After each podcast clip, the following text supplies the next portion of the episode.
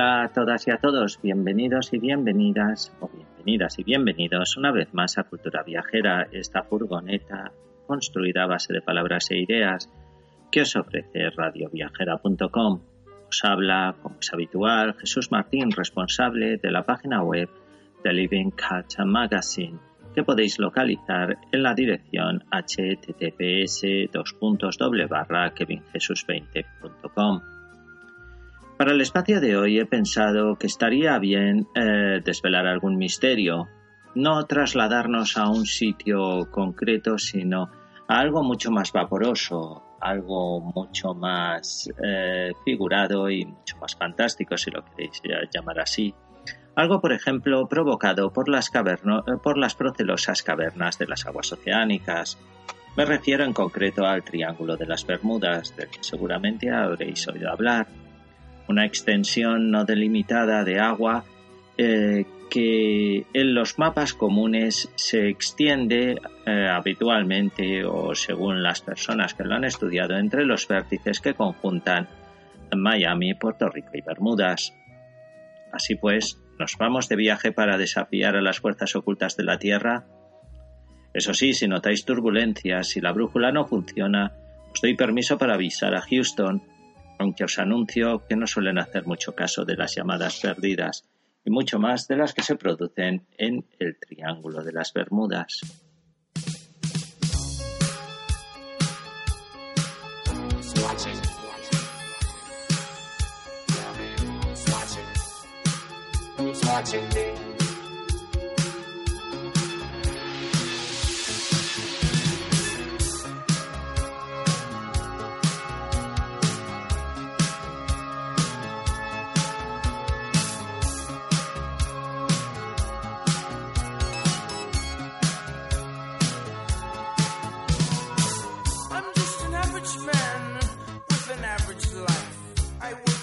Cuando a alguien le hablan o le mencionan el Triángulo de las Bermudas, normalmente lo que se viene a la cabeza pues es un sinfín de desapariciones, una extraña neblina que suele hacer que los aparatos, o sea, los aviones, los barcos y cualquier, cualquier nave o vehículo que transite la zona pues desaparezca sin dejar, sin dejar rastro.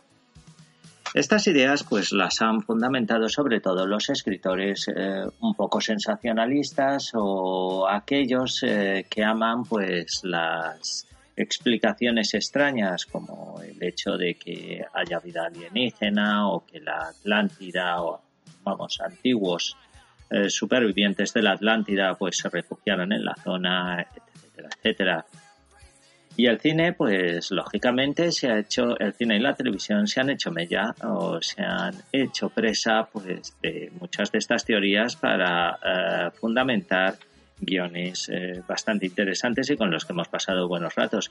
A mí en concreto eh, se me ocurre, y os recomendaría si no la habéis visto, una película de 1980 titulada El final de la cuenta atrás, dirigida por Don Taylor este film protagonizado por Kirk Douglas y Martin Sin. También estaba Charles Darning, un actor, eh, uno de estos secundarios eh, carismáticos y característicos de Hollywood. Pues la película lo que narraba era que en plena Segunda Guerra Mundial, como uh, un portaaviones de dimensiones descomunales, pues desaparecía sin dejar rastro en su travesía precisamente cuando surcaba las aguas que componen el Triángulo de las Bermudas y aparecía pues eh, unas décadas después en el futuro. aparte de esta película, bueno, también eh, se me ocurre eh, el otro día buceando un poco en YouTube vi una serie bastante bastante maja, bastante interesante que se titulaba Viaje Fantástico era sobre unos expedicionarios que eh, se deciden a ir al Triángulo de las Bermudas en busca del padre de uno de ellos, en concreto el personaje que interpretaba eh, un joven, Ike Simon. Cuando estaban surcando pues la zona eh, en la que está correspondido donde se sitúa el, temido Triángulo de las Bermudas, pues lo que os he dicho, una neblina bastante consistente y unos ruidos eh, parecidos al de los cantos de las sirenas en la Odisea hacía pues que estos viajeros o estos navegantes eh, naufragaran y aparecieran en un mundo totalmente escondido a los ojos del hombre, incluso suspendido en el tiempo. Allí pasaban numerosas aventuras y, y bueno, eh, no sé si ese serial al final eh, terminó o las temporadas fueron clausuradas, pero por lo menos los episodios que he podido ver, pues eh, eran bastante interesantes, entretenidos, muy de la época de finales de los 70 y, pues sí concretaban bastante bien toda la leyenda que circula en torno al llamado Triángulo de las Bermudas. pongo un poquito de música y continuamos ahora con aspectos pues más, más científicos y queréis, bueno, más pseudocientíficos diría yo, sobre el malvado o el diabólico triángulo.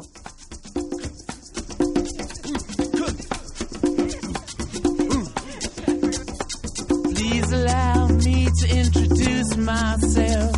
I'm a man of wealth and taste. I've been around for a long, long year.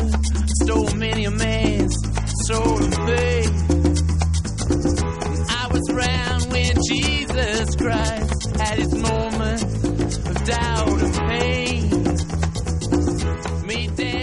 Antes de adentrarnos un poco pues en qué han consistido las desapariciones más sonadas del Triángulo de las Bermudas y qué es lo que la gente o los las personas más o menos acreditadas eh, han contado sobre él, eh, pues me gustaría hacer eh, una salvedad y dejarlo bastante claro. En el Triángulo de las Bermudas, pese a toda la legendaria historia sobre desapariciones múltiples de naves, pues en realidad eh, no han desaparecido muchas más naves de las que suelen desaparecer en otras zonas del planeta también eh, bastante problemáticas. En concreto, eh, según los estudios de navegación, el Triángulo de las Bermudas es una de las zonas más transitadas tanto por navíos como por aviones.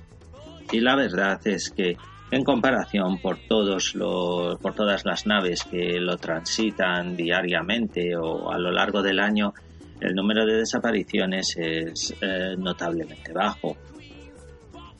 Eh, lo que ocurre es que al Triángulo de las Bermudas se le ha dado un potencial o un protagonismo mediático bastante, bastante exagerado, en mi opinión. Pero bueno, vamos a los datos en concreto y vosotros podéis sacar las conclusiones que queráis. El Triángulo de las Bermudas ya os he dicho que forma una especie de invisible eh, triángulo equilátero en medio del Océano Atlántico, en unas aguas totalmente, eh, totalmente desprovistas pues, de anclajes terrestres. Es una zona eh, bastante, bastante problemática, por decirlo de alguna manera, eh, a nivel climatológico, ya que es un, lugar o una extensión en donde hay bastante propensión a huracanes y a tormentas tropicales. También las olas pueden llegar a medir pues alturas gigantescas. Hay algunos eh, científicos y algunos oceanógrafos que las han situado en torno a los 30 metros, que pueden llegar hasta los 30 metros, entre 18 y 30 metros. Bueno, este triángulo, por si alguna vez lo... No es que lo visitéis porque es bastante, bastante raro ir de, viaje, de viaje turístico al Triángulo de las Bermudas, entre otras cosas porque no hay nada más que agua pues eh, se sitúa entre las Islas Bermudas, Puerto Rico y Miami, como os he dicho anteriormente. Y mide, eh, por ejemplo, bueno, mide aproximadamente en torno a 1.600 y a 1.800 kilómetros, eh, con una superficie de unos 1,1 eh, millones de kilómetros cuadrados. Os advierto que todas estas extensiones, pues bueno, todas estas medidas son un poco, son bastante aproximadas, ya que el triángulo en sí eh, no consta en los, los, atlas y tampoco en los mapas, pues que se suelen utilizar. Por eso eh, son simplemente las medidas que han dado pues aquellas personas que se han encargado de estudiar un poco el triángulo. El término del Triángulo de las Bermudas, por si, lo habéis, por si os lo habéis preguntado alguna vez, fue creado en 1953. La pregunta clave es, ¿qué ocurría en 1953? Si echamos la vista atrás, en 1953 en Estados Unidos, porque la mayor parte de las teorías sobre el Triángulo de las Bermudas provienen de Estados Unidos, Estados Unidos estaba embarcado en, una en un complicado periodo de Guerra Fría. Esta época también es bastante significativa en cuanto a la formación eh, de las denominadas teorías de los platillos volantes, teorías ovnis.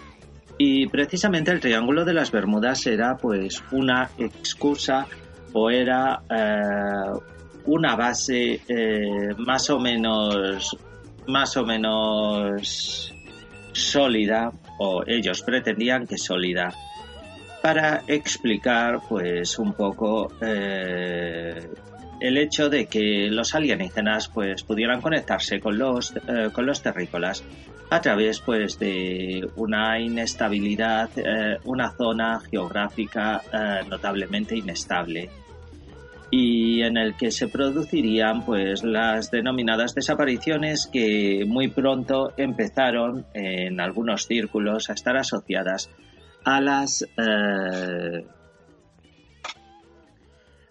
a las eh, peculiares abducciones producidas pues, por seres supuestamente provenientes de otras galaxias. El Triángulo de las Bermudas, pues, es, como ya os he dicho antes, una de las zonas más transitadas del planeta. Eh, antes de que existieran los barcos de motor, pues eh, los navegantes lo utilizaban porque podían aprovecharse de la denominada corriente del Golfo y además era una zona en la que el tránsito pues era bastante fluido y además por sus características atmosféricas pues eh, se podían alcanzar velocidades de navegación bastante, bastante interesantes. Esto está asociado, pues como también os he puntualizado eh, anteriormente o al principio, en el tiempo complicado e inestable que suele acompañar a esta región geográfica del Océano Pacífico. Perdón, del Océano Atlántico. Ya me he situado en otra zona del planeta pero que tampoco es muy, eh, vamos a tampoco es especialmente significativo con respecto a otros lugares del planeta, como puede ser el Triángulo de Formosa cerca de Japón, en donde incluso han desaparecido más naves y más embarcaciones que en el Triángulo de las Bermudas. Lo que ocurre es que en el caso del Triángulo de Formosa o el Mar del Diablo, como también se le denomina, pues este tipo de embarcaciones que han desaparecido eran embarcaciones muy pequeñas y las posibilidades de hacer conocer, eh, de dar a conocer ah, internacionalmente, pues eh, este tipo de este tipo de fenómenos, este tipo de catástrofes lamentables, pues eh, era bastante más escasa que en concreto con el Triángulo de las Bermudas, siempre potenciado pues por eh, divulgadores procedentes de Estados Unidos. Sigamos eh, más o menos con cómo se acuñó la leyenda del Triángulo de las Bermudas. En 1950, un periodista de la Associated Press, Edward Van Winkler, fue el que denominó primero el Triángulo de las Bermudas como Triángulo del Diablo en 1952, George X. Sand eh, empezó a catalogar una serie de extrañas desapariciones, desapariciones marítimas que no tenían explicación y que el único punto en común o el único nexo o denominador común era que se habían producido pues en la zona que comprendía eh, el misterioso triángulo. En 1954 fue eh, Vincent Gaddis, un periodista, escritor sensacionalista, fue el que dio el término definitivo del Triángulo de las Bermudas, aunque hubo que esperar hasta 1974 con Charles Berlitz, eh, escritor de ciencia ficción, para que el Triángulo de las Bermudas pues saltara a la mayor parte de los programas eh, televisivos y de las revistas, eh, tanto científicas como pseudocientíficas, por eh, haber sido el causante de numerosas desapariciones. Berlitz eh, en realidad lo que hizo fue engrosar la lista de aviones y de barcos desaparecidos en el Triángulo de las Bermudas pues en un número bastante, bastante mayor del que realmente fue. Muchas de estas eh, desapariciones se habían producido a millas de distancia de la zona que supuestamente comprende el famoso triángulo. Sin embargo, él lo incluyó y dijo que se podía ratificar fehacientemente que se habían producido desapariciones en torno a unas 50 naves y unos 20 aviones desde 1909 eh, con la desaparición del Sprite. Pero, ¿qué había de cierto o de falso en este tipo de desapariciones? Pues simplemente un fenómeno meteorológico asociado con la inestabilidad climática eh, que sucede en el Triángulo de las Bermudas o de verdad hay alguna explicación oculta, una especie de centro malvado o eh, excepcionalmente energético de la Tierra que provoca pues eh, los aviones se caigan, los barcos se hundan, eh, que los aparatos electrónicos de los aviones de pasajeros pues no respondan a los pilotos, etcétera, etcétera. Pues bien, para responder a estas preguntas nunca se puede dar una respuesta categórica porque en realidad no la hay hay muchos hay algunos científicos que se han dedicado pues a desmontar todas las tesis relacionadas con el triángulo de las Bermudas sobre todo esas tesis alegóricas a algún fenómeno paranormal. Pero eh, yo creo que lo más interesante quizá es eh, valorar eh, cuáles han sido las desapariciones más famosas de, se han producido en este triángulo de las Bermudas y sacar las propias conclusiones. En realidad, la fantasía es lo que determina el poder de la verdad en casos como este. Eh, para que reflexionéis sobre el tema un poquito, os dejo eh, algo de música.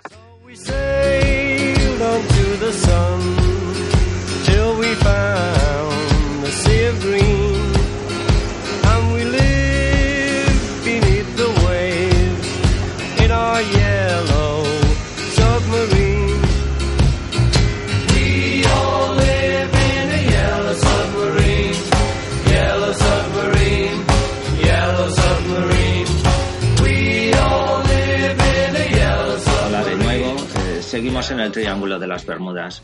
Lo que pasa es que afortunadamente nosotros no tenemos que comprobar si verdaderamente la gente desapareció o no, ya que una vez que finalice el espacio, pues vosotros eh, estaréis perfectamente bien en vuestras casas o en los sitios donde estéis escuchando este programa. O sea, que no hay peligro real ni imaginario en esta exposición. Eh, para mí tampoco. El caso, quizá el caso más, famoso eh, que suelen citar pues todos los autores que han tocado el tema de las Bermudas es el del vuelo 19. Eh, se produjo en 1945. El vuelo 19 eh, no quiere decir que sea un avión que llevara el número 19, sino que era eh, uno de los vuelos de prueba que solía hacer pues eh, la aviación estadounidense del periodo de posterior eh, posterior a la Segunda Guerra Mundial, ya que esto en concreto se produjo el 5 de diciembre de 1945, pues para eh, para eh, que los pilotos cogieran un poco de práctica en zonas pues turbulentas o complicadas eh, para, para poder volar. El vuelo 19 la verdad es que fue un error desde el principio por parte de las autoridades estadounidenses. Primero, el, el líder de, del escuadrón era un piloto que no tenía eh, la debida, eh, no formación, sino la debida experiencia como para poder manejar a un grupo de novatos en una zona como el Triángulo de las Bermudas, eh, donde la inestabilidad pues, es la norma habitual y donde el tiempo cambia pues, a una velocidad bastante considerable. A esto se sumó que eh, la cuadrilla, eh, que estaba compuesta por cinco bombarderos, bombarderos perdón, TBM Avenger, eh, este tipo de aparatos en concreto pues tenían una peculiaridad bastante mala y es que eran, eran muy, muy deficientes a la hora de aterrizar, no estaban preparados para el aterrizaje. Eh, a esto se sumó pues todo un cúmulo de contratiempos, el tiempo tormentoso, las fuertes corrientes, la profundidad de las aguas, eh, la desorientación y eso hizo que pues eh, que los cinco bombarderos desaparecieran sin dar señales de vida. Esta escuadrilla salió en concreto de Fort Lauderdale en Florida y nunca regresó. Las tesis, eh, ahora os preguntaréis, ¿y por qué eh, no, encontraron, no encontraron los restos? La respuesta a esto, pues, pues no es fácil, pero eh, lo más, la más habitual es que en esa zona la profundidad del agua es bastante notable y las aeronaves que se habían utilizado de TBM Avenger eh, solían, cuando caían al agua, pues eh, hundirse rápidamente casi sin dejar rastro. Esto es una posibilidad.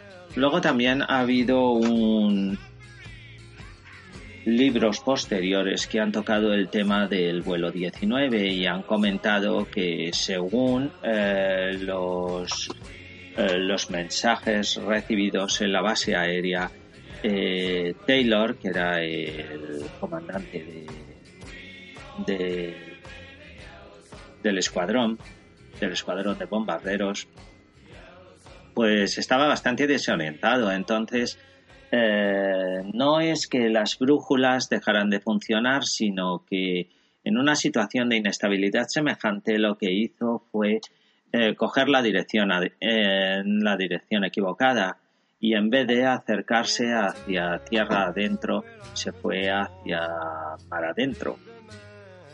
Esto hizo que cuando quisieron recular eh, supuestamente en base a uno de los eh, de los pilotos eh, novatos, pues ya fuera totalmente imposible eh, debido a la falta de combustible. Esto quiere decir que explicaciones hay muchas. la explicación esotérica está totalmente anulada. Yo diría que, que no se puede asegurar que sea totalmente imposible que ocurriera algo ajeno, ajeno a la lógica, pero es poco probable.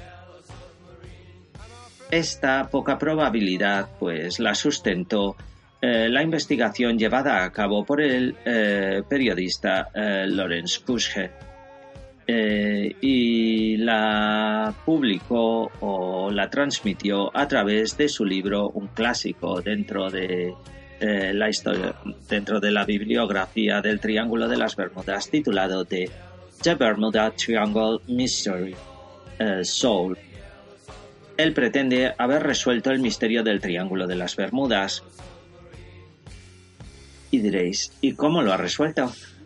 Pues bien, según Cousin, en el Triángulo de las Bermudas hay unos eh, vastos yacimientos de hidratos de metano que se ocultan bajo las placas continentales.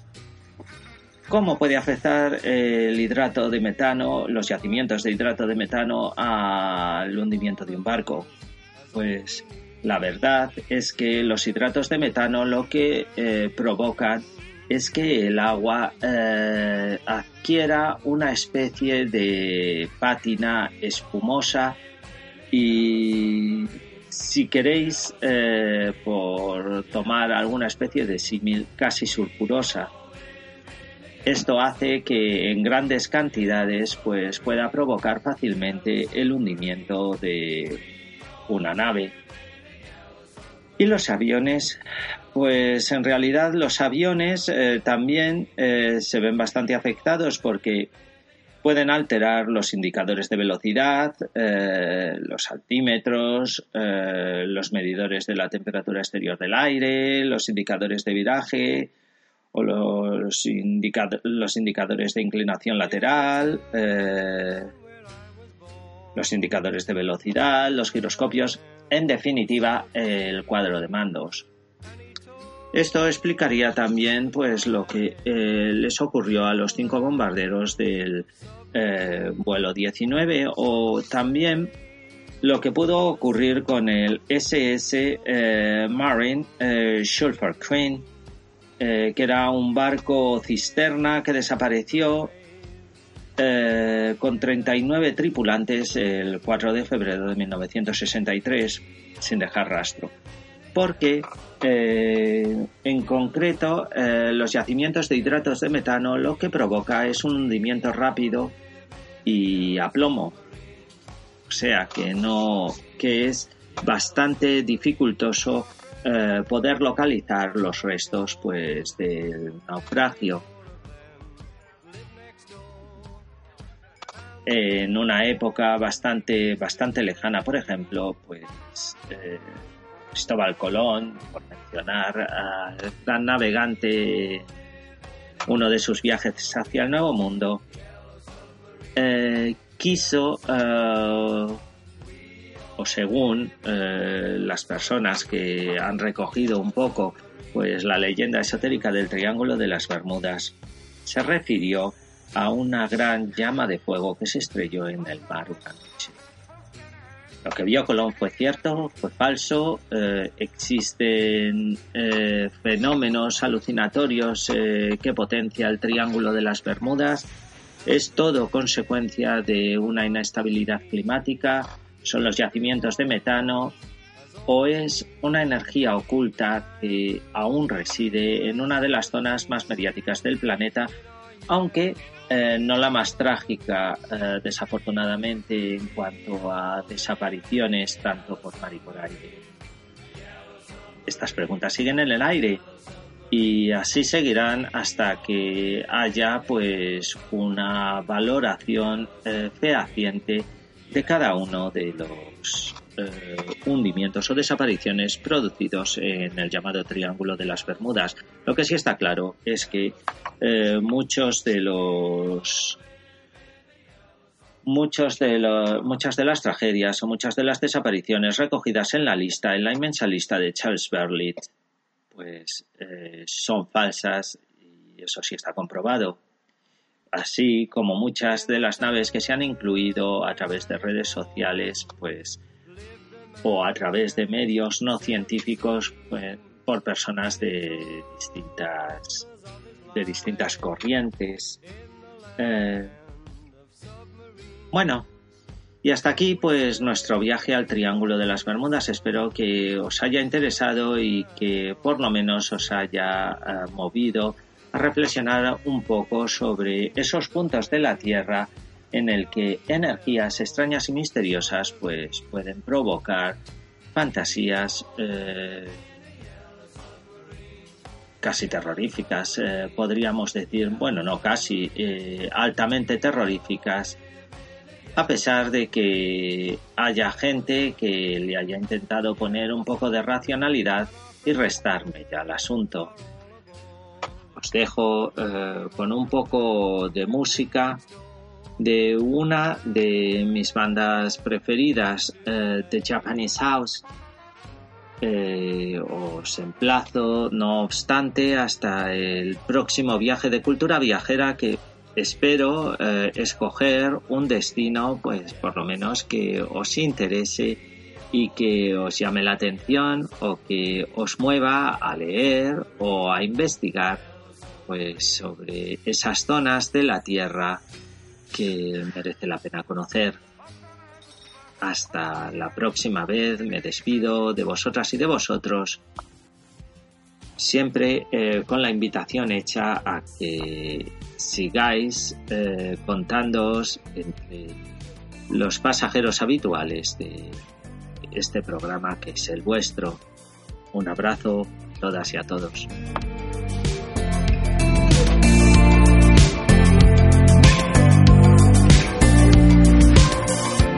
Tell me something. Is there a point to this? Or are we living for the feeling when we look back on what we did and reminisce? Cause I've looked within.